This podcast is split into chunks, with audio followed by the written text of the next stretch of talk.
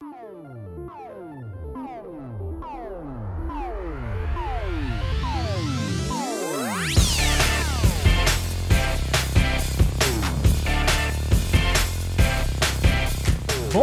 dia, boa tarde, boa noite, galera. Estamos começando aqui o 23 terceiro episódio do A Semana em Jogo, a melhor fonte de informação para você saber o que rolou no mundo dos games nessa semana. Aqui quem fala com vocês é Caio Nogueira e comigo hoje sempre a gente tem o arroba Bacon E aí, galera? e o Felipe Lins também. É isso aí, miau. é isso aí, nesse clima Equipe Rocket, fica ligado que no episódio de hoje a gente vai ter Com o fim da Mixer, Ninja vai para o YouTube e surpreende um total de zero pessoas. O preço de Horizon mais que dobra na Steam e faz público achar que PC na real é sigla pra preço caro. Sony investe na dona de Fortnite e a gente finalmente descobriu o preço daquela rasgação de seda dos caras da Epic: 250 milhões de dólares. E o Walter White que se cuide, Far Cry 6 é anunciado e revela que o maior vilão de Breaking Bad tá de volta. É isso aí, essas são as principais manchetes do programa de hoje, mas antes de cair de cabeça nas notícias, se liga aí no nosso grupo do Telegram. Para entrar, basta visitar o endereço t.me barra ASJ Amigos. Repetindo aqui para deixar bem claro, t.me barra ASJ Amigos.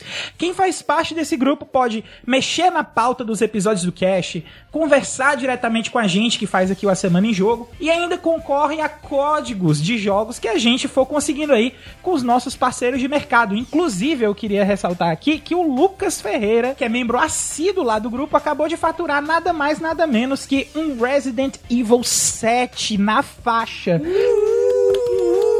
Uh, é isso aí! Valeu, Lucas! E eu queria ressaltar também que essa semana aqui que a gente tá lançando esse episódio, teve também um episódio especial que a gente lançou, que foi uma entrevista que é tipo assim, na minha opinião, obrigatória de vocês ouvirem, que foi a entrevista com o Theo da Theo Games. Gente, maravilhoso. Era para ter sido meia hora de papo, foi uma hora e foi super à vontade, o clima super amistoso. Então, vão lá, não percam isso aí porque foi muito, muito construtivo. E então, tendo feito aí o jabá do grupo do Telegram, do nosso episódio especial, meus caros amigos de Cash aqui, como é que foi a semana de vocês? Cara, essa semana foi maravilhosa. Eu joguei bastante, tô jogando Trials of Manas no Switch, né? Eu voltei a, a, trabalhar externamente, não mais só de home office, mas em casa agora também. Então tô jogando mais Switch. É uma maravilha de poder jogar um portátil que você joga em qualquer lugar. Então tem essa vantagem aí. Mas eu também finalizei, acho que foi essa semana que eu finalizei o Undertale mais uma run, né? Terminei ele completamente. Falta, na verdade, nem completamente, falta a Genocide, né? Que é uma terceira run que você mata todo mundo. Eu, eu sinto que eu não vou conseguir fazer isso, porque meu coração é muito mole e a galera é muito gente boa, não consigo matar todo mundo, não. mas essa semana a gente teve uma notícia interessante que ficou de fora aqui da nossa pauta, mas é bom a gente dar uma comentada rápida, que a ESA, ela foi impassível, ela, tipo, ela não quer largar o osso e ela disse, declarou que a E3 vai voltar com toda certeza no ano que vem. Ah, vai. Né? Uhum. Ah, vai. E aí a gente até abre espaço para futuramente, quem sabe, aqui no, no nosso A Semana em Jogo, quem sabe a gente espera aí, sei lá, até depois das 11 e a gente bate um papo uhum. aí sobre esse assunto mais alongado para ver se a gente discorre um pouco mais esses assuntos para não ficar preso aqui nas notícias. Aí, quem sabe a gente debate sobre a possibilidade ou não da E3, se vale a pena ou não. Ressalto que a conversa com o Theo Azevedo, a gente também tocou nesse assunto, então se você é, ouviu o Caio falando no começo do episódio e assim, ah, tudo bem, assista lá porque a entrevista foi do caralho. Qualquer pessoa que goste de mercado de jogos e que queira, tenha pretensão de trabalhar como jornalista ou queira entender melhor como é o jornalismo de games, não só assista o nosso episódio, como também faça a leitura do, da pesquisa que o Theo fez, que é sensacional aqui, ó, maravilha. É isso aí, é isso aí. Bom, é, a minha semana também foi uma semana maravilhosa. Meio que o que era um sonho deu tudo certo no final. Tanto em relação a, a Ghosts of Tsushima. Concluí a minha play com o game. Agora eu vou partir para a dura tarefa de tentar construir uma review de um jogo tão grande e, e, grandioso também como esse. Fiquem ligados aí. Essa semana teve Vale a Pena Jogar, mas o Vale a Pena Jogar de Ghosts of Tsushima é na semana que vem. Eu não tenho a data correta do, do fim do embargo, mas é mais ou menos a metade da semana, como geralmente acontece com jogos exclusivos da Sony, né? Lá pra quinta, sexta-feira, mais ou menos, dá uma checada no feed do Vale a Pena Jogar, meu outro podcast de reviews, para vocês conferirem a review minha de Ghost of Tsushima. E, além disso, essa semana também teve participação minha na Campus Party Brasil 2020. É isso aí, Cara, Campus velho, Party. cara, é, ficando importante, rapaz. Fraquíssimo, se liga aí, ó. Fraquíssimo. Campus Party, que é esse evento fantástico que acontece há muito tempo, nem sei direito quanto tempo. Eu acho que já passou de, de, de, de 20 anos, se eu não me engano. É, Eu sei que é um evento muito antigo, muito tradicional, pra quem curte tecnologia, inovação, games, cultura pop. Eu acho que a, a gente, inclusive, costuma dizer que a Campus Party era a CCXP antes da CCXP existir, né? Hoje você continua tendo a Campus Party tendo relevância, mas a CCXP pegou um pouco esse lado mais pop, digamos assim, da, do, do, do, do que antes a gente tinha mais na Campus Party. Mas ainda é um evento fantástico que dessa vez aconteceu 100% digital e teve a minha presença numa palestra que eu fiz sobre podcasts diários e como produzi-los sem equipe sem perder um juízo. Não era o caso, obviamente, do A Semana em Jogo, que não é diário ainda, tá? Mas eu falei sobre, nessa, nessa palestra, né? Falei sobre o Solto Play, Solto Play Lite, que é a versão diária do podcast meu e do Bernardo Dabu, ou arroba Bdabu, que inclusive, spoilers, vocês vão ouvir mais esse nome logo mais aqui nos episódios futuros do A Semana em Jogo. Mas e você, meu caro amigo Caio Nogueira? Como foi a sua semana? Rapaz, antes eu só queria pontuar que a gente aí tá cheio de surpresas, né? Estamos só dando pistas aqui das coisas. Tanto a fala do Felipe teve pista, como a sua fala já, já foi mais explícita. né? Mas é isso aí, a gente tá com muita novidade preparada aí. Então, vocês ouvintes, inclusive, se preparem para as próximas semanas, porque a gente tá cheio de novidade também. Segura. Mas a minha semana foi bem tranquila, bem tranquila. Foi uma semana de muito trabalho, muito trabalho bem focado, bem dirigido. Muita semana de, de, de jogar também. Eu consegui jogar algumas coisas. Eu tô avançando com o meu segundo personagem no Final Fantasy XIV, certo? Eu consegui tirar ele do nível 30 e pouco, já tô chegando no 50. Então deu pra jogar muito. E também em termos de notícia, a notícia que eu queria pontuar aqui foi a, a, a felicidade e a infelicidade da aposentadoria do Knuckle Doo, né? Que eu tinha comentado aqui na semana passada, que era um Que pro player de Street acidente, Fighter né? que sofreu um acidente, certo? Ele tá vivo, ele tá tranquilo, mas ele vai ter algumas sequelas musculares e ele não vai ter mais condições de competir, o que é uma pena porque o Knuckle Doo era campeão mundial de Street Fighter de 2016 Porra. certo? Então Que o cara merda. jogava muito, certo? Mas a gente fica feliz aí que ele tá bem, assim, né? Em termos, ele vai, vai fazer fisioterapia, vai fazer os tratamentos, quer agora focar na vida dele. De, ele viu que o acidente mostrou pra ele que a vida é uma coisa muito efêmera e ele decidiu se aposentar. Então fica aí o meu agradecimento aí ao Knuckle Doo, as coisas que ele fez, ao que ele representa dentro da, do fighting game cenário. E é isso aí. Terminado aqui as nossas pontuações da semana, vamos lá pra nossa rodada de notícias.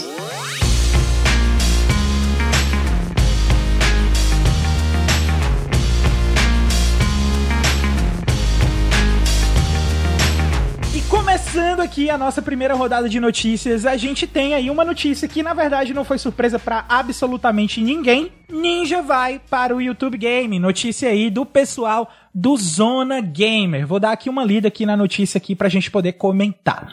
Depois de semanas de especulação, Tyler Ninja Blevis, um dos maiores streamers e criadores de conteúdo da atualidade, está de volta e desta vez no YouTube Gaming. Embora não seja oficial, pelo menos até agora, Ninja está transmitindo Fortnite juntamente com Courage, the Deathman e Dr. Lupo, um grupo bastante conhecido por entre os fãs do jogo da Epic Games, sugerindo que essa será a nova plataforma aí do Tyler. Depois do repentino anúncio do encerramento do Mixer, o Tyler ponderou sobre o seu próximo passo e caso verifiquemos a ida dele para o YouTube mesmo, o Ninja vai se juntar a Rachel Valkyrie Hofstadter e Jack Courage Dunlop, que são nomes aí que já estão no YouTube Game. Várias fontes apontam que Ninja terá recebido cerca de 30 milhões com a ida para o Mixer em agosto de 2019, valor que ele terminou de receber agora que o contrato foi rescindido. Então aí, galera, 30 milhões aí é uma graninha boa, né? Eu nunca vou ver nenhum trigésimo disso, cara. Pois é, e a gente ainda não streama, né? Então a gente precisa começar a streamar para poder fazer isso. E como nenhum de nós aqui streama, a gente foi atrás de um mega especialista da área para poder comentar essa notícia, que é o Max Palaro, além do amigo pessoal aqui do Davi uh. e do A Semana em Jogo, um dos maiores streamers da atualidade, e veio aqui dar a opinião dele sobre a ida do Ninja pro YouTube. Fala aí, Max. Olha, a vinda do Ninja, na minha opinião, pro YouTube não foi uma surpresa porque ele não saiu bem da Twitch, né? A Twitch meio que saiu meio que fechando as portas pro, pro Ninja. Então eu sempre pensei assim que ele não voltaria para Twitch de forma alguma. E como a Mixer quando terminou foi foi comprada, né, pela pelo Facebook, e ele negou ir pro Facebook, não tinha outra plataforma para ele streamar a não ser o YouTube, né? E, e ele tem uma fanbase gigantesca no YouTube e fazia muito sentido o YouTube querer fechar um contrato com ele para que ele streamasse apenas no YouTube. Então eu achava que era a única plataforma que fazia sentido. Eu não, eu não via o Ninja voltando para Twitch. Eu vejo, por exemplo, o Shroud, que foi outro que saiu da Mixer. Sim, ele talvez volte para Twitch, porque ele já tinha um público fiel lá no Twitch e ele saiu tranquilo, não saiu brigado, né? Então eu já imaginava que sim, o Ninja ia streamar no YouTube. E, cara, para mim isso é muito bom. Eu acho que para quem faz é, lives, ter o Ninja numa plataforma e ter o Shroud em outra plataforma, eu acho que o Shroud vai acabar ficando na Twitch. Eu ainda não sei, né? Eu não, não, não tenho confirmação, mas eu acho que é bom porque diversifica. Na minha opinião, quem vai realmente brigar pelas live streams no futuro vai ser o YouTube e a Twitch como sempre foi. Veio a Mixer, veio o Facebook. O Facebook continua brigando, porque, na minha opinião, o Facebook tem dinheiro infinito, mas o, Facebook não tá fazendo direito. Desde que quando eu participei lá, eu já reclamava de algumas coisas que já vinham sendo há um tempo atrás. Há, há, um ano antes de eu entrar, já tinha gente reclamando do que eu reclamei quando eu entrei. Já faz um ano que eu saí. Não, não faz um ano que eu saí, faz meio ano que eu saí. Mas mesmo assim, ainda continua com os mesmos problemas, então não é uma plataforma de streaming que as pessoas gostam de assistir todo mundo está lá apenas pelos criadores e os criadores que estão lá só estão pelo dinheiro. Então, o dia que eles pararem de pagar, eles vão para outras plataformas porque o público quer e porque eles querem, sabe? Então não é uma plataforma que eu vejo muito futuro no momento, né, que, atual. Então o Ninja tá no YouTube para mim é fenomenal. Eu acho que ele vai se dar muito bem lá. Ele já tem um amigo dele também que já tinha fechado o primeiro contrato que o YouTube fechou de grande porte, que é o Courage, que é o Jack, né? O, o Courage é um amigo do Ninja que joga joga Fortnite com ele, ainda joga Fortnite com ele, joga vários jogos com ele, por sinal. E eu até conversei bastante com o Jack quando eu viajei com ele para para Palm Springs, a gente foi fazer um treinamento lá do YouTube, é um, um, evento do YouTube, a gente foi participar, e eu conversei um pouco com, com o Courage, ele é muito gente boa, e ele, e ele, não, ele, ele já sabia que ele ia participar é, já ia fechar o contrato né, com, a, com, com o YouTube, mas ele não, não, não, não podia falar naquele momento. Mas foi, foi muito legal ele fechar o primeiro contrato com o YouTube. Eu vi que o YouTube veio pra, realmente para brigar por esse modelo de negócios que está com esse jeito de contratar streamers para fazer parte do seu time de streamers. E assim, o YouTube ele tá realmente cada vez mais melhorando as suas formas de monetizar, de crescer essa plataforma. É uma plataforma que está crescendo cada vez mais, tem monstros da criação de conteúdo em streaming no YouTube que a gente desconhece. Então é uma plataforma em bastante expansão. Eu acredito que vai ser fenomenal tanto para o YouTube, para o crescimento do YouTube, como para as pessoas que já fazem streamings no YouTube. Eu acho que vai ser um crescimento para todo mundo. As pessoas vão enxergar mais a plataforma do YouTube como uma plataforma de streaming também, e não só uma plataforma de vídeos, né? Muito obrigado, Max, aí, pela sua opinião, pela sua visão aí sobre o caso. Então, agora eu jogo aqui, tirando do Max e jogando aqui pros meus colegas co-hosts aqui de bancada da Semana em Jogo. E aí, meus amigos, o que é que vocês acham aí? Felipe Lins, vamos começar por você. Cara, eu vou ser bem sucinto no meu comentário, porque eu não manjo muito desse mercado de streamer, eu não sou streamer, apesar de que já fiz algumas lives, só entre amigos mesmo, coisa simples. Mas eu repito a mesma dica que a gente deu aqui, que o Davi falou no, na época que a gente comentou a notícia do, do, encerramento da Mixer, né, cara? Não aposte todas as suas fichas no mesmo cavalo. Você que é streamer, não vá nessa de ficar só numa plataforma, só no Twitch, só no YouTube ou só no Facebook Gaming. Diversifique o seu produto para que você esteja em várias plataformas. É vantajoso para você. Só você lembrar no mundo dos videogames como é interessante que um jogo não seja exclusivo e que venda em todas as plataformas. Então, enquanto você não for um ninja e receber um contrato de exclusividade aí pagando milhões por ano, é melhor que você diversifique mesmo e não fique numa plataforma só. É só isso que eu tenho para dizer. e você, meu amigo Davi, o que é que você acha aí? Não, pois é, eu concordo plenamente com o que o Lee acabou de falar e, e reitero aquilo que eu tinha dito anteriormente quando a gente discutiu sobre o fim da Mixer no edição passada do A Semana em Jogo. E, cara, eu só tenho a dar parabéns aqui é, e morrer de inveja do nosso queridíssimo Ninja pelo cara ter feito basicamente o, o negócio do século, né? Cara arriscou tudo, entre aspas, saindo da Twitch, indo pra Mixer recebendo 30 milhões. Passou, sei lá quanto tempo lá, quatro meses, se muito cinco, né?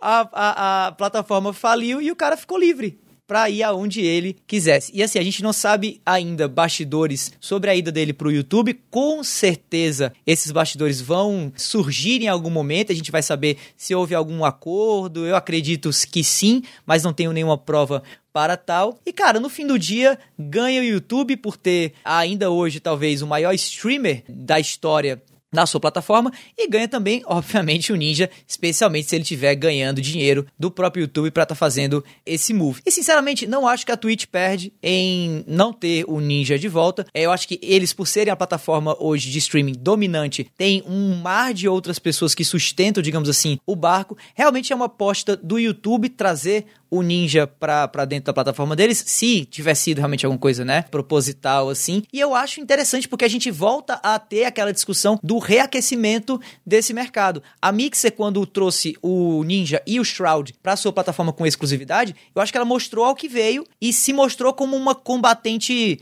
digamos assim, de peso contra a Twitch, né? Mas logo percebeu-se que aquilo ali era só festim e que de fato a Mixer não tinha o que era necessário para bater de frente com a Twitch. E agora o YouTube, cara, é a bola da vez. Dinheiro eles têm, relevância também, tecnologia nem se fala, por terem aí todo o braço tecnológico do Google por trás, faltava eles terem grandes nomes, ou pelo menos faltava eles terem uma jogada de marketing na, na, na manga. E foi o que aconteceu agora com a, a chegada do Ninja para a plataforma. Eu acho que ganha todo mundo. Ganha o YouTube, ganha o Ninja e não deixa de perder nada a Twitch. Eu tô muito empolgado para ver aonde isso vai dar, mas se tem uma certeza aqui que eu já posso cantar aí em termos de bola, é que diferente da Mixer, o YouTube não vai acabar tão cedo, especialmente com o Ninja na plataforma. Pois é, eu já tenho uma opinião bem para complementar vocês, mas eu queria ressaltar talvez os, os, aspectos negativos de toda essa situação, né? Porque por que é que a gente fala tanto que o Ninja não iria voltar para Twitch? Porque ele saiu de lá praticamente brigado com a plataforma. Teve várias polêmicas envolvendo a página dele no Twitch depois que ele saiu para Mixer e tal, porque foi uma saída repentina. Ninguém esperava que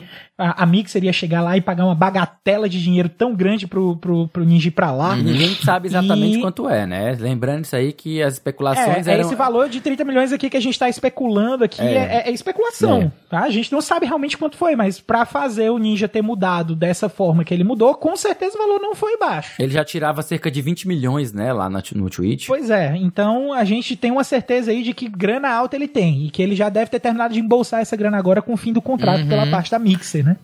Então, a gente sabia que ele não ia voltar pra Twitch exatamente porque a Twitch saiu meio que brigada com ele, teve algumas polêmicas aí com a página dele e tal. E a gente tava especulando se ele realmente fosse ficar no Facebook Gaming, que é onde a Mixer tá direcionando todo mundo, né? A Mixer tá, acabou, ó, não, vamos encerrar aqui, mas quem quiser a gente vai ajudar a migrar todo o conteúdo para Facebook Gaming, inclusive o pessoal já tá lá preparado para receber vocês, e o Ninja e o Shroud, né, que foram os dois maiores que que sofreram com essa mudança aí da Mixer, foram para plataformas diferentes, né? O Shroud voltou pro Twitch, e o Ninja foi pro YouTube Game, né? Então, essa ida dele pro YouTube Game, eu acho que talvez, concordo com o Davi com, quando ele fala que talvez seja o que faltava pro YouTube Gaming para começar a deslanchar, porque a gente sabe que a, a Google tem um, é, ela tem a mania de abandonar os projetos que não dão certo, uhum. né? E depois só colocar para escanteio mesmo e acabou. E, e, é bom que a gente vê ela, essa insistência no YouTube Gaming. E vamos ver agora se essa plataforma decola de vez aí para também fazer frente à Twitch, que é um, um tanto tanto difícil. A gente já teve outras plataformas aí que fizeram, mas.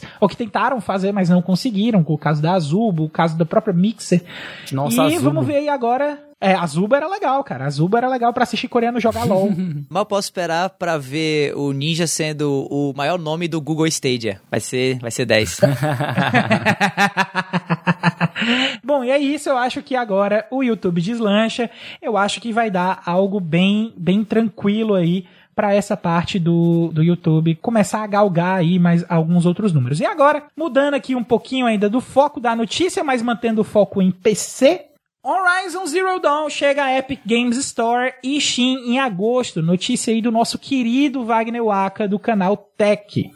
Horizon Zero Dawn já tem data para chegar aos PCs. O game da Guerrilla Games foi listado tanto na Epic Store quanto no Steam pro dia 7 de agosto, com preços diferentes em cada uma das plataformas, né? As duas versões haviam sido listadas por R$ 94,99 em ambas as plataformas, contudo, um dia depois de aberta as pré-vendas, o preço de Horizon subiu para 200 reais, tanto na Epic Store quanto no Steam. A versão de PC vai estar já com a expansão Frozen Wilds, além das DLCs lançadas para o título. A empresa também promete algumas novas possibilidades de desempenho. O lançamento faz parte de uma nova postura da Sony em relançar alguns exclusivos do PlayStation 4 também para PCs. Entre eles, Death Stranding também ganhou a sua versão para computadores, chegando ao preço de 239 reais na plataforma. Gente, e esses preços caros, essa esperança aí de que a gente tinha de que o PC ia ser a plataforma para o futuro, começa a dar sinais de que não vai ser tão simples aí para a gente ficar com jogos oficiais no PC em termos de preço, né? Vamos lá, qual é a sua opinião de vocês aí? Cara, o motivo que a Sony apresentou, ou que foi levantado aí, não sei nem se foi oficial, que realmente eu não chequei as fontes, é que o abuso de VPN fez com que o preço saísse de 93, 94 reais, 95 por aí nessa faixa, para os 200, né? O pessoal estava uhum. utilizando em outros países uma VPN para se conectar na loja do Brasil e assim ter acesso a esse preço bem mais em conta, né? Porque se você for levar em consideração 90 reais, dá o quê? Dá 15 dólares, hum, talvez até entre 15 a 20 dólares, né? Mais ou menos algo assim. E aí o que aconteceu é que esse abuso fez com que a Sony voltasse atrás, aumentasse o valor para 200 para ficar mais próximo do valor que ele é vendido atualmente, né? O, o, jogo completo ele já é um jogo de, sei lá, 4 anos, não sei exatamente. 2017. Então, 2017, pois é. Então nós temos aí 3 anos que o jogo já tá no ar, já, já deve ter completado seu ciclo de venda há muito tempo, uhum. né? Já não deve vender tanto, deve vender pouco assim, um platôzinho uhum. baixo. E aí um motivo bom para ele vir pro PC seria dar esse aquecimento nas vendas e, obviamente, conquistar uma nova nova base, que seria a dos usuários de PC, que não possuem o PlayStation 4, claro. Uhum. Mas o que acontece é que ela, por motivo desse, desse abuso de VPN, né, os usuários queriam ter esse acesso, aumentou para 200, o que é uma pena. Nós temos aí uma, uma quantidade incontável de pessoas que pretendia adquirir o jogo no lançamento por 90 reais, 95 por aí, e agora simplesmente não vai mais adquirir no lançamento, vai esperar por uma promoção, porque 200 reais ninguém tá maluco de pagar num jogo de três anos atrás, né? É, é algo que não é aceitável. Se fosse lançamento, beleza, a gente até aceitava, mas três anos depois, acho assim, sem futuro. E aí, na minha opinião, os mais entusiastas vão dar os 200 reais, a galera que tá mais pirada, que é mais sonista, entre aspas, sonista que tá no PC, mas eu não, não acredito que seja a grande maioria. E, para ser bem sincero, você não praticar um preço localizado para o PC, especialmente no Steam, que é um ambiente que você tem muita opção e muita opção a preços extremamente baratos, nós temos aí, acabamos de, de encerrar a Steam Sales com jogos até com 90% de, de desconto, jogos custando 10 reais, que custavam 90, só pra vocês terem uma ideia do, do nível que chega o valor das promoções. E aí você lançar um jogo requentado por 200 reais, me desculpa, mas infelizmente não vai colar. Acredito que inclusive a gente veja aí muita gente recorrendo a meios alternativos, né, para não dizer pirataria, para jogar o jogo inicialmente e quando a Sony resolver baixar o preço, vai adquirir né? Que é, um, é uma forma que muita gente se sente bem, se sente moralmente bem, né? Para poder jogar um jogo na hora que ele sai e só depois pagar o valor que acha, entre aspas, justo, né? Quem não, não vai discutir o quão justo é o valor de um jogo. Só vou discordar um pouco do, do Felipe quando ele menciona que é uma pena isso que tá acontecendo, porque para mim é uma merda, na verdade, né? Não é, eu, eu, acho que o termo técnico não é uma pena, não é uma ah, merda. Eu digo uma pena porque quem vai deixar de ganhar é a, É a não, Sony. não só né? uma merda, é ridículo também, é inaceitável, principalmente quando você compara o valor de um game como Death Stranding a 239 é, reais, um jogo que é do ano passado, basicamente, que é, pode se discutir se vale 239 ou não, porque não é um jogo muito bom, mas com certeza aumentar o preço de 90 e, e, e poucos para 200 reais, é, justificando questões de VPN, mostra mais uma incompetência dessas empresas em arrumar formas de evitar que isso aconteça, do que de fato algo que a gente consiga argumentar como minimamente justo. Assim, eu acho que não Mas é tem. inevitável. Essa localização só é permitida. A gente só consegue receber esses preços especiais por conta do, do, entre aspas, trava de região que existe no próprio Sim. Steam. Até Sim. um ponto, esse, esse assunto é tão bom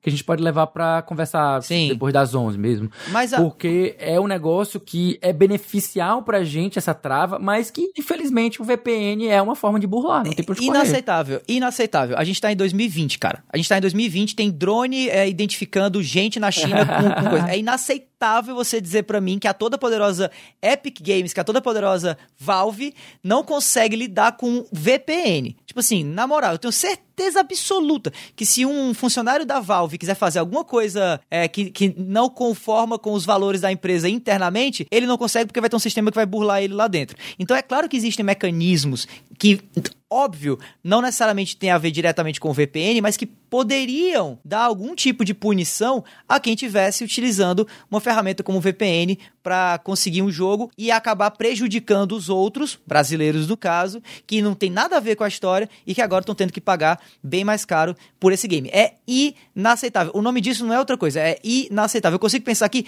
em 200 maneiras de você, é, digamos assim, burlar essa burlada da galera com o VPN. Como, por exemplo, a partir do momento em que você baixar um jogo via VPN, instala no seu Steam e desabilita o VPN, e com certeza eu sei disso porque eu já usei VPN, você não usa VPN toda hora porque acaba se perdendo um pouco da velocidade de conexão em alguns casos quando você usa o VPN, no momento em que a Steam identificar que houve um deslocamento geográfico absurdo daquela pessoa Instantâneo, né? e Instantâneo. instantâneo, ela simplesmente lá e coloca, beleza, o, você acabou de ter um crédito negativo de tantos dólares pela compra ilegal, ou outro termo, já que não é necessariamente legal, de um game em outra store. Simples, cara. Acabou, entendeu? E aí você cria essa maneira. E eu, e, de novo, eu sou um cara que não entende porra nenhuma do mercado de business de games de fato. E tô aqui com uma solução que, na minha opinião, é melhor do que essa solução de não, vamos aumentar o preço e é isso. Entendeu? Então, assim, não dá, cara. É, é inaceitável. Isso me frustra muito porque a gente tá numa situação em que é um 7x1 todo santo dia, né? E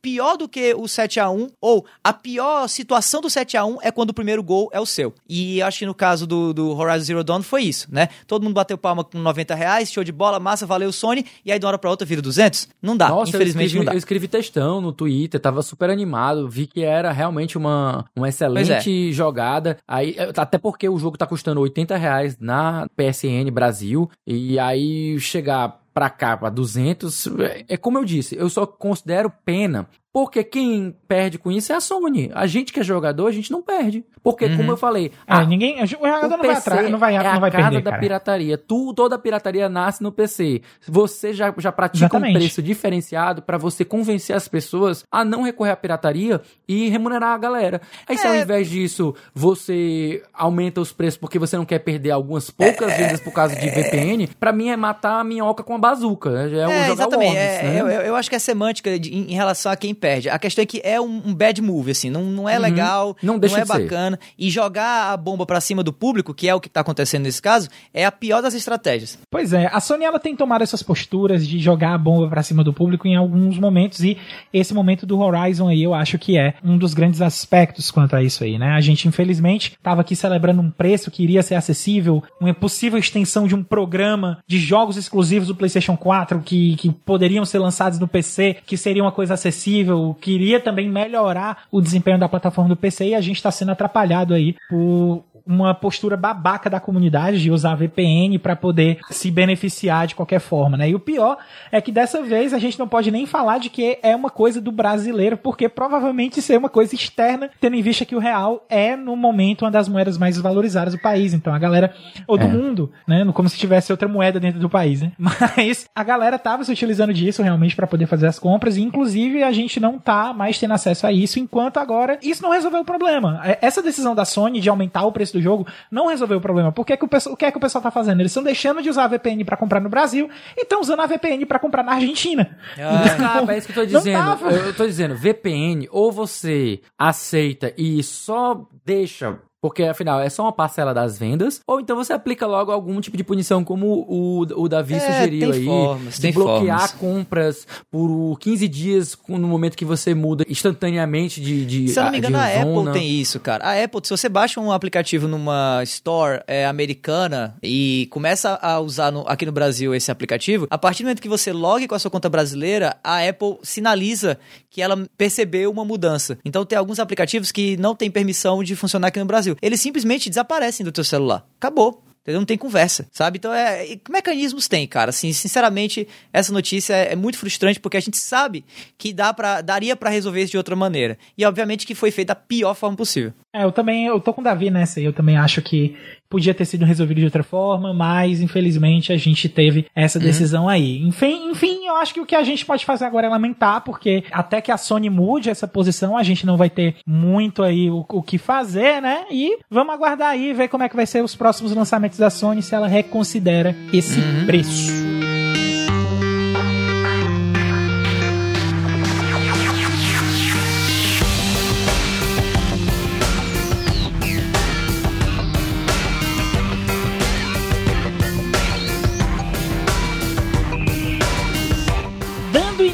Aqui ao segundo bloco de notícias do A Semana em Jogo dessa semana, Sony investe 250 milhões e adquire parte da Epic Games. Notícia aí do Vinícius Parábola do meu PlayStation. A Sony Corporation e a Epic Games anunciaram um grande acordo nessa quinta-feira, dia 9. A empresa japonesa investiu 250 milhões de dólares para adquirir uma pequena participação nas ações da publisher, cerca de 1,4%, segundo o portal Venture Beat. Ele deve ter comprado o parquinho que tem na praça do Roubou lado da. Epic.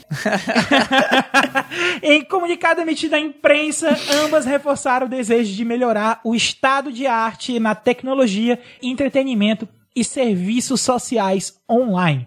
O investimento não impedirá a Epic Games de publicar seus jogos em outras plataformas além do PlayStation. Anteriormente, a companhia garantiu que o motor Unreal Engine 5 seria compatível tanto com o PlayStation 5 como com o Xbox Series X. Por outro lado, a compra deve dar uma vantagem à Sony no mercado de consoles next gen. Há alguns meses a Epic já exaltava as qualidades do PlayStation 5 como o SSD e o design de sistemas. Além disso, apresentou a própria Unreal Engine 5 usando o videogame.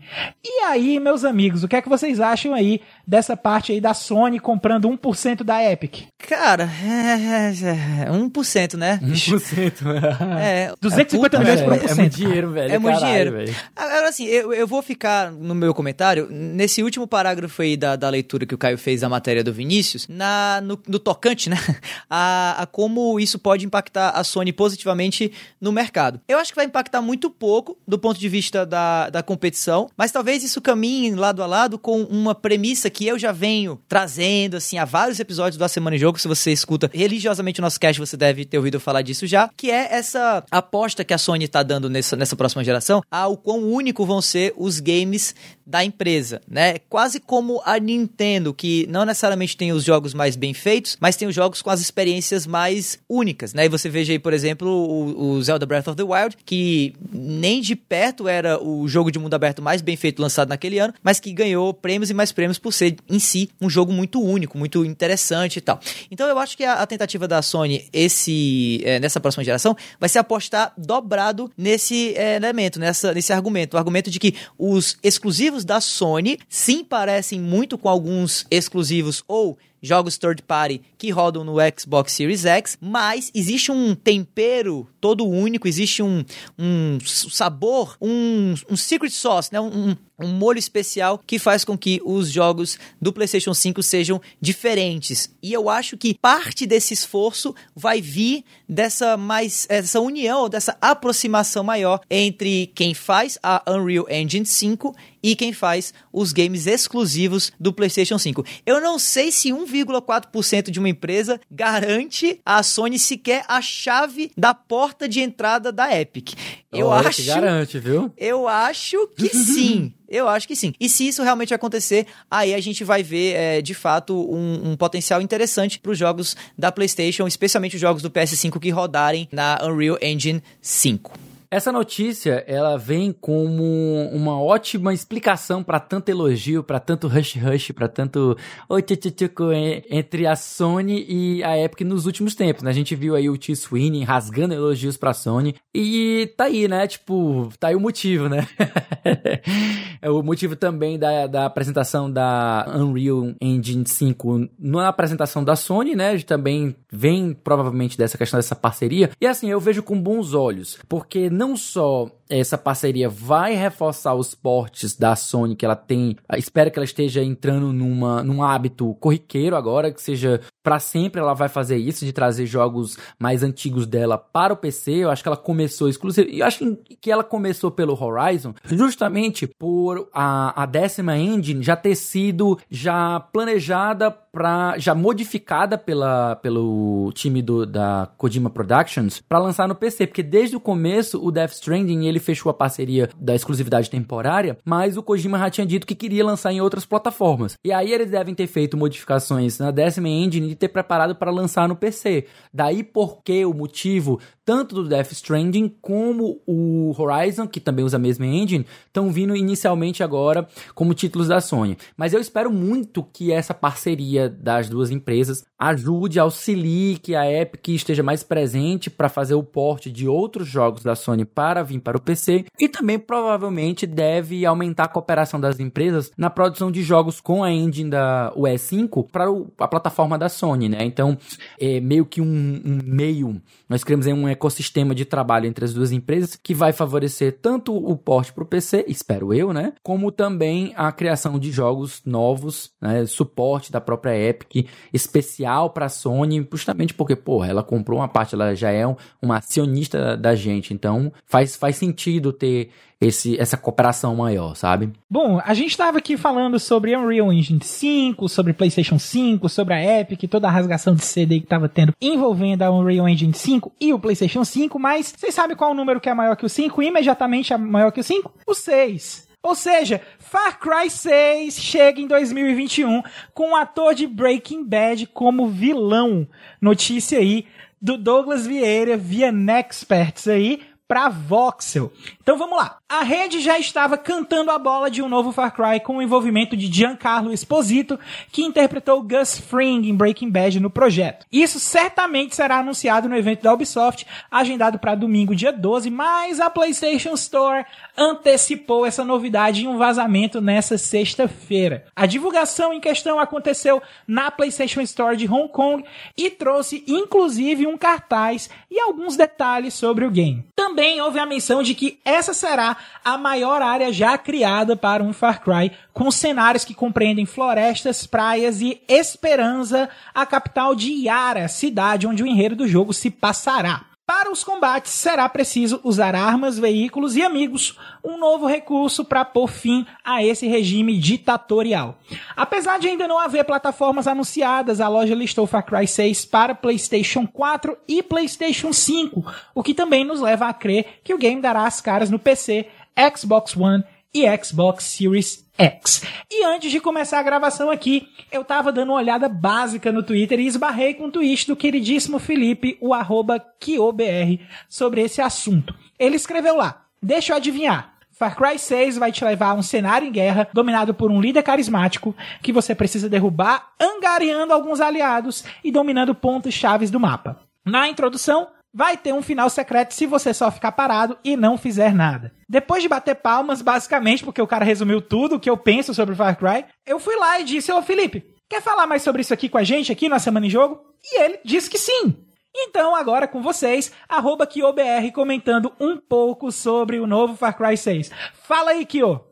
E aí, galera do Semana em Jogo, primeiramente queria agradecer a oportunidade, o convite, né, para participar desse podcast. Vou puxar aqui um pouquinho a sardinha para vocês, que eu acho um podcast super interessante e que tem umas visões aí um pouquinho diferentes do que a gente costuma ver. Mas vamos falar, vamos pro assunto, né, do momento, que é Far Cry 6, o novo jogo aí da série da Ubisoft. Tô gravando isso aqui dia 10 de julho, antes que alguém me jogue pedra, né? Então, a gente ainda não viu a revelação oficial do jogo. A gente só viu um teaserzinho no momento, né? Que mostra lá o, o nosso eterno Gus Fringe de Breaking Bad e Better Call Saul uh, como o futuro vilão do jogo, né? Do, tudo dá a entender, a imagem de capa também saiu que ele vai ser o grande vilão. E nisso a gente já fica pensando, ok, é um outro Far Cry. O que é bom e ruim, né? O bom que não é à toa que ela é uma série é, super conceituada, que tem um gameplay legal, são mundos realmente interessantes de você viver. Essa, essa parte assim do gameplay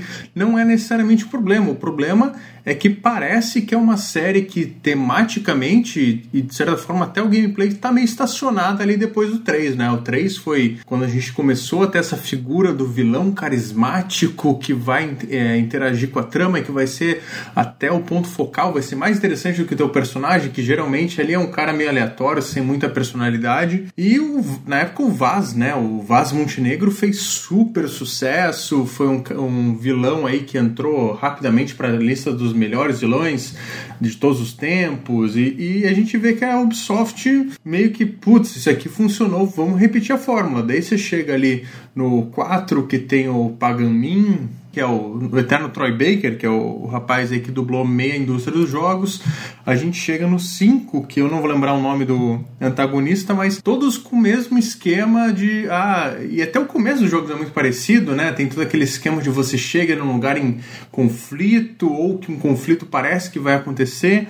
Tem um diálogo super envolvente que o vilão mostra que ele é meio louco, mas ele é charmoso, então você já fica ali curioso. Tem toda uma confusão e você pode pode fugir e começar o jogo, ou muitas vezes você espera, tem um final diferente. Isso é uma coisa que começou ali no 4. Então, chega o 6, né? O 6 de uma série, e, e, parece muito estranho quando você já pensa, putz, eu já sei o que esperar totalmente desse jogo. E o que não é errado, sabe? Eu até fiz uma brincadeira no Twitter que teve muito mais repercussão do que eu imaginava. E muita gente falou, não, que bom que fica assim, porque os fãs querem. E ao mesmo tempo que eu entendo esse pensamento, sabe? Tem séries que eu mesmo sou super fã e estranhei quando tiveram mudanças. Eu acho que posso citar Mass Effect. para mim, do 1 pro 2 foi aquela coisa tipo meio, uou, wow, peraí, choque.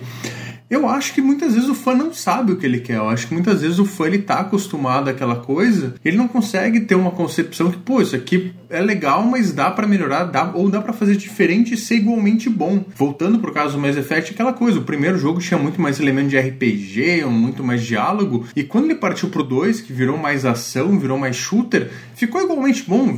Continuou o Mass Effect, um Mass Effect diferente, mas uma coisa super divertida ainda e que, putz, eu acho que se tivesse continuado que nem no 1, o pessoal não ia ter falado tão bem da franquia, principalmente o 2. Então, eu, eu particularmente em Far Cry, eu gostaria de ver esse ponto, sabe? Um ponto que eu fosse, eu fosse surpreendido pelo que a história me passa. E assim, também tem, tem algumas coisas que sempre achei muito problemática no Far Cry, essa coisa de você ser o salvador, uma figura estranha que chega ali e muda tudo, então tem uma força de resistência que na prática não quer dizer tanta coisa assim, e tem até uma coisa assim do colonizador que é meio bizarro. Eu já, eu já tô com o pé atrás nessa coisa aí que estão dizendo que o 6 vai ter uma coisa meio. Ah, um, uma ilha a la Cuba e você vai ser o libertador. Me passa uma, uma propaganda, uma coisa meio política que já me incomoda.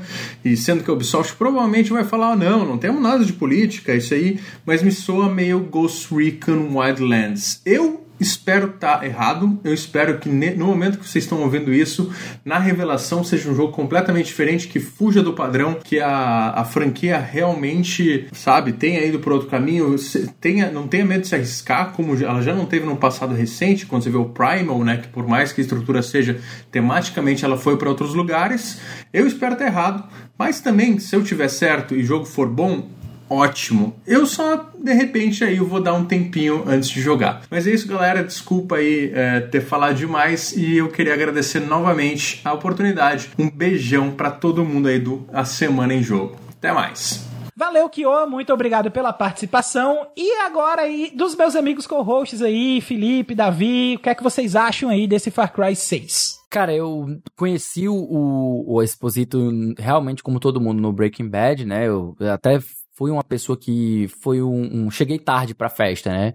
Eu assisti Breaking Bad, acho que foi o ano passado ou foi ano retrasado, bem depois do, do boom que ele teve, do hype que ele teve. Então, tipo assim, eu achei ele o MVP da série, pra ser bem sincero, ele é o MVP da série. Eu acho que ele, achei ele até melhor do que o próprio personagem principal. Ele rouba muito a cena de tão foda que ele é, da, da, da parcimônia, do, da dicção dele perfeita. Ele encara um vilão de uma maneira muito foda. E o próprio diretor, né, o, o Vince Vaughn, ele adotou alguns, alguns traços pro, pro Gus que, para, que lembra muito um vilão de quadrinhos, até mesmo algum, algumas tomadas que ele tem durante a série, em que, por exemplo, ele mo mostra de um lado ele com o rosto completamente Oh, normal, no, um, o rosto completamente normal, e quando ele vira, tá algo diferente, né? Que eu não vou dar spoiler, né? Ah, uh. Tá algo diferente que eu achei assim, caralho, isso é muito história em quadrinhos. Então, tipo assim, tem momentos muito impactantes, muito impactantes, tanto na série principal, Breaking Bad, como também na série secundária, que é o Better Call Saul, né? Que ele também faz algumas, salvo engano, ele também faz algumas ap- aparições, eu não, não cheguei a ver tudo. Sim, sim. E aí, tava curioso pra saber o que, que vinha do próprio Gus, né? Há, há 10 dias eu, não, eu não, não tinha confirmação ainda, não podia chegar aqui e, e trazer isso, porque, enfim, era uma especulação, era, era coisa que estavam falando pela internet aí, né?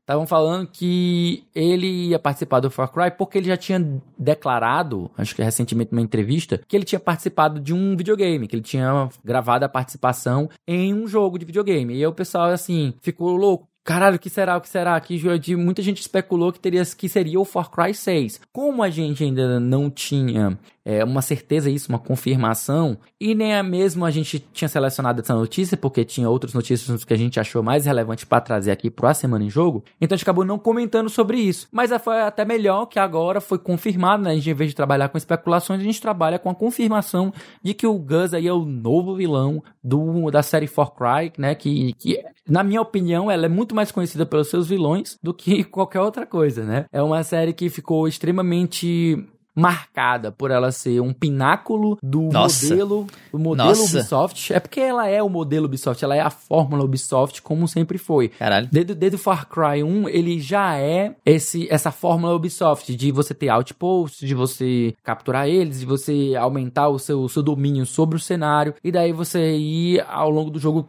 entre aspas, conhecendo o cenário e avançando sobre ele. Então, essa fórmula da Ubisoft ficou muito marcada, especialmente na série Far Cry. E aí ela teve que achar uma outra forma de ficar muito famosa, de, de, se, de se estabelecer, ter o seu diferencial. E aí, na minha opinião, o que se tornou o grande, a, a grande marcação dela, o grande chama dela, são os seus vilões, né? Desde o 3, que foi muito bem interpretado na época, e aí vem de uma série de jogos que tem vilões icônicos, e até a capa é o vilão, né? Então não tem nem pra onde correr. É isso que faz Far Cry tão relevante. Show de bola. Deixa eu perguntar de novo, Li. Você falou no começo, eu, eu não peguei. Você começou a assistir. Sei lá, você é, assistiu Breaking Bad há quanto tempo? Faz um ano? Não, eu, eu terminei de assistir. Acho que tem um ano ou dois anos que eu terminei de assistir, porque eu comecei ela já Entendi. assim, bem depois do hype. Acho que a Entendi. série é de 2014. É, por aí.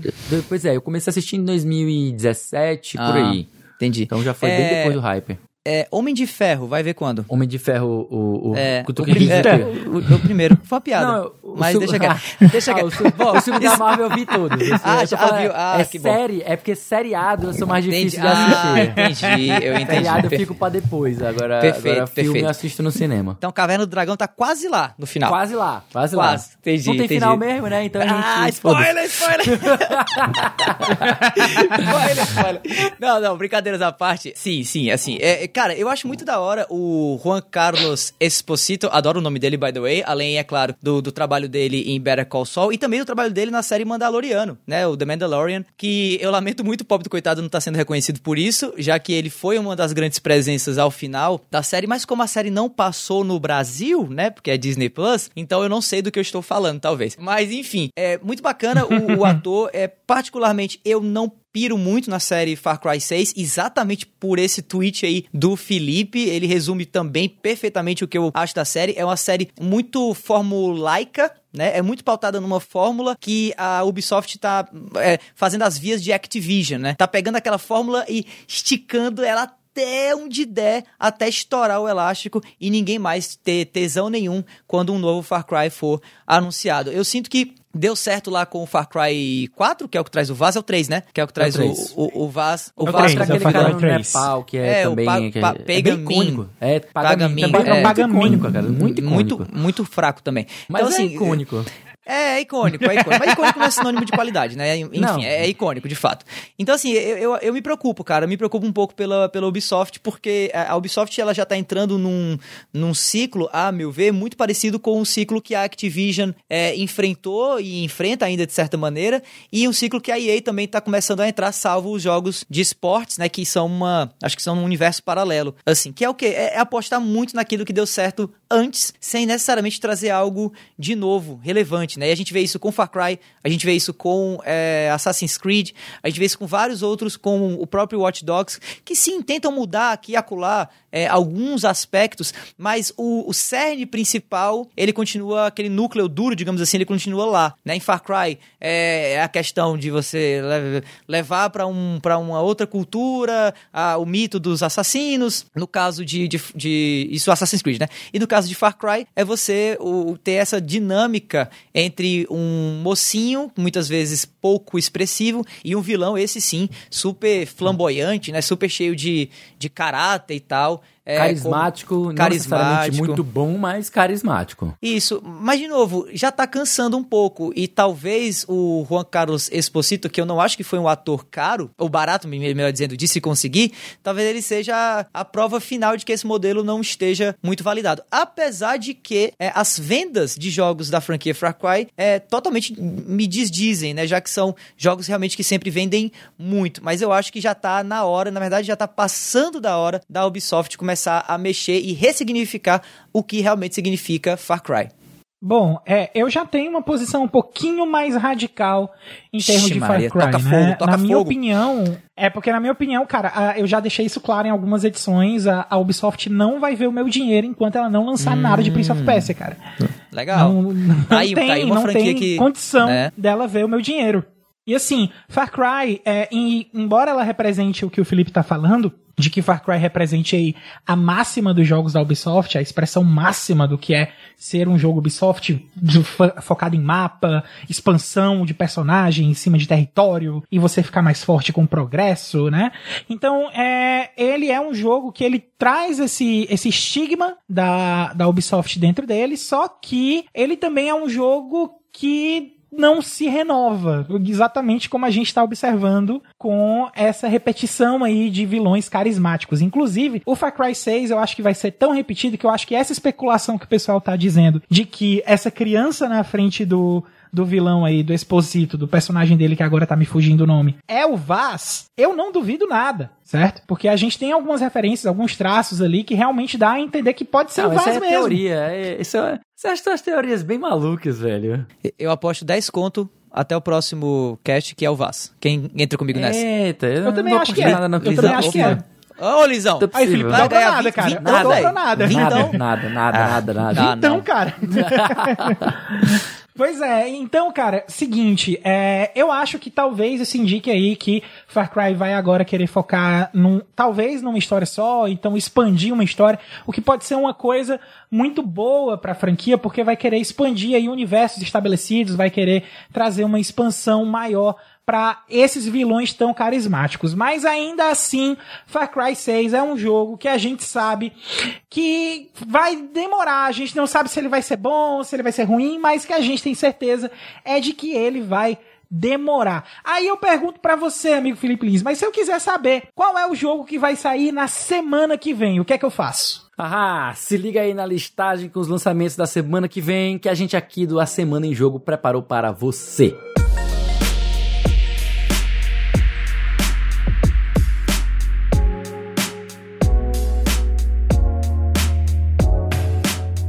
Pessoal, e essa semana aí, do dia 12 ao dia 18 de julho, a gente vai ter uma semana bem agitada, vai ter muito lançamento, o que é bom, né? Porque esse período de verão sempre tem muito lançamento. E a gente vai ter lançamento aqui também para muita plataforma, né? Começando aí com o lançamento de Professor Layton and the Unwound Future HD. Ah, jogo o nome de desse jogo. puzzle pra iOS, cara. E Professor Layton é uma franquia muito boa. Não sei se o Davi conhece, mas essa franquia é muito boa. Mas Esse The jogo é maravilhoso. Unwound Future realmente eu acho que é o desafio da semana aí, pra, da questão da pronúncia de jogo pra eu poder falar. Esse é o terceiro jogo da franquia, né, Professor Layton, e ele é um jogo maravilhindo. Recomendo a todo mundo que gosta de puzzle e de adventure, é um jogo muito bom, mistura puzzles de raciocínio lógico com uma aventurazinha bonitinha, com uma trilha sonora gostosinha. Uma historinha de detetive. Meio, é, meio, meio londrina, com um pouco de, de francês, com acordeon e tal, é lindo.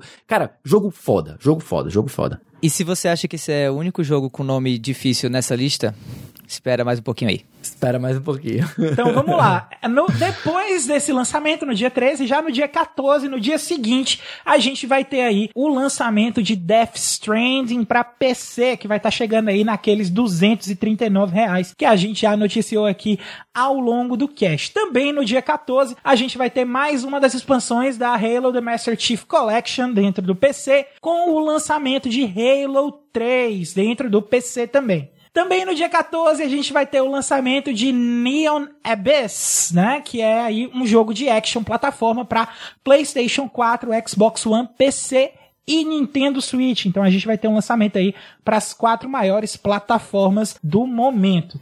No dia 14 de junho também, tá cheio de lançamento no dia 14. A gente vai ter também Rocket Arena, que é um shooter para PlayStation 4, Xbox One e PC. No dia 14 também, tudo no dia 14, a maioria dos lançamentos são todos no dia 14, a gente vai ter Story of Seasons Friends of Mineral Town. Pra Repete, quem... Caio, por favor, como é? Por favor. Story of Seasons Ah. Friends of Mineral Town. Ai, meu Deus do Pra céu. quem não manja, pra quem não manja, Story of Seasons é, na verdade, o jogo que se sucede a Harvest Moon, certo? Porque É o, é o sucessor espiritual, porque o, a, a- hoje quem detém o- a marca né, do Harvest Moon é a Natsume, e não é um jogo tão bom quanto era antigamente. Parece que os, os criadores originais do Harvest É, Moon... exatamente. Os criadores originais de Harvest Moon perderam o direito ao nome, e mas Uhum. eles utilizam Stories of Seasons, inclusive Friends of Mineral Town, se vocês forem Ah. olhar,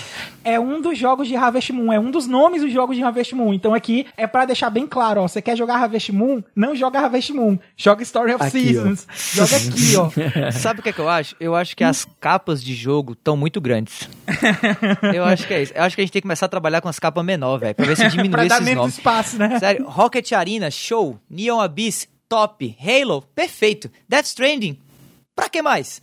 Story of Seasons, Friends of Mineral Town. É quase, é, é quase Floresta Caboclo, Ah, velho. meu amigo, é porque você ainda não viu o título de visual novel japonesa, que é tipo, é, meu pai metade da eterno. capa é só isso. Não, passo, passo total. É, então vamos lá, vamos continuar aqui com os lançamentos. No dia 16, saindo agora do dia 14, no dia 16, a gente vai ter o lançamento de Beyond a Steel Sky, que é um jogo Nome de foda. action adventure pra PC. Eu tô inclusive muito interessado aqui porque a arte que eu tô vendo aqui junto da pauta é Lindona, lindona. fenomenal, é muito bonita. E a gente também tem no dia 16 Super Hot Mind Control Delete, que é o FPS lá que a gente já sabe que tem aquela pegada de ação extrema, em que o tempo avança de acordo com que você vai se mexendo. Ele vai ser lançado aí para PlayStation 4, Xbox One e PC no dia 16 de julho. Aí, no dia 17, o mundo para porque a gente vai ter finalmente o lançamento de Ghost of Tsushima, que na minha opinião é o meu jogo mais esperado do ano. Eu pensei que era de por causa de Paper Mario. Tô Não, brincando. Paper Mario também vai ser lançado no dia 17, tá? Mas no meu caso, como é o jogo que eu mais tô esperando pra jogar esse ano, que é Somos o dois. Gosto de Sushi, né? É o segundo jogo, porque o primeiro era o Final Fantasy VII Remake. Aí, Ah, é. verdade, é verdade, é verdade. Tenho que dar o braço a torcer nessa aí também. Então, Ghost of Tsushima finalmente lançado aí pra PlayStation 4 com review na sexta-feira no Vale a Aê. Pena Jogar do nosso querido aqui Davi do Bacon, certo? 100%. E também Paper Mario The Origami King sendo lançado no Nintendo Switch no mesmo dia. Então a gente tem aí dois lançamentos de peso dentro do mercado de jogos no dia 17. E além de todos esses lançamentos, todas essas novidades que a gente vai ter aí, esse trio do A Semana em Jogo tem mais uma penca de conteúdo pra você ficar ligado. Toda sexta-feira tem episódio novo do Vale a Pena Jogar com o nosso queridão aqui, o David Bacon, trazendo uma review de jogo que ele acabou de zerar. Lá no Spotify você encontra um monte de conteúdo produzido pela galera do Cast Potion, que eu também faço parte. Podcast como aquele já conhecido papo catedrático sobre videogames. E uma vez por mês o Backlog Game Club traz um papo extenso, profundo, saboroso, crocante sobre um jogo novo, projeto pessoal e muito bacana, diga-se de passagem, do nosso queridíssimo Felipe Lins.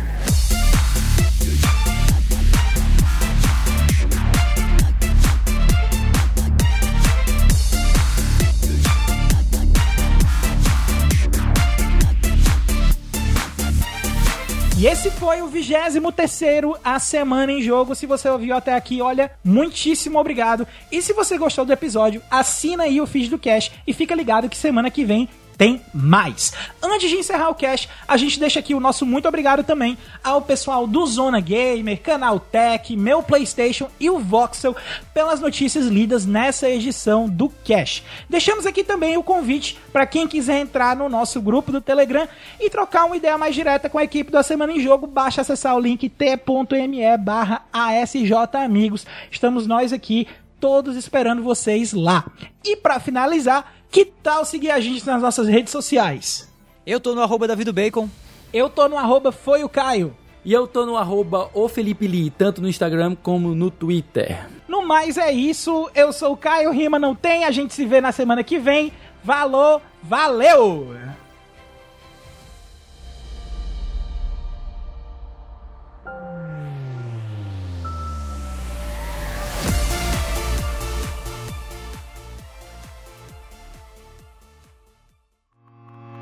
Este podcast foi editado por Felipe Lins.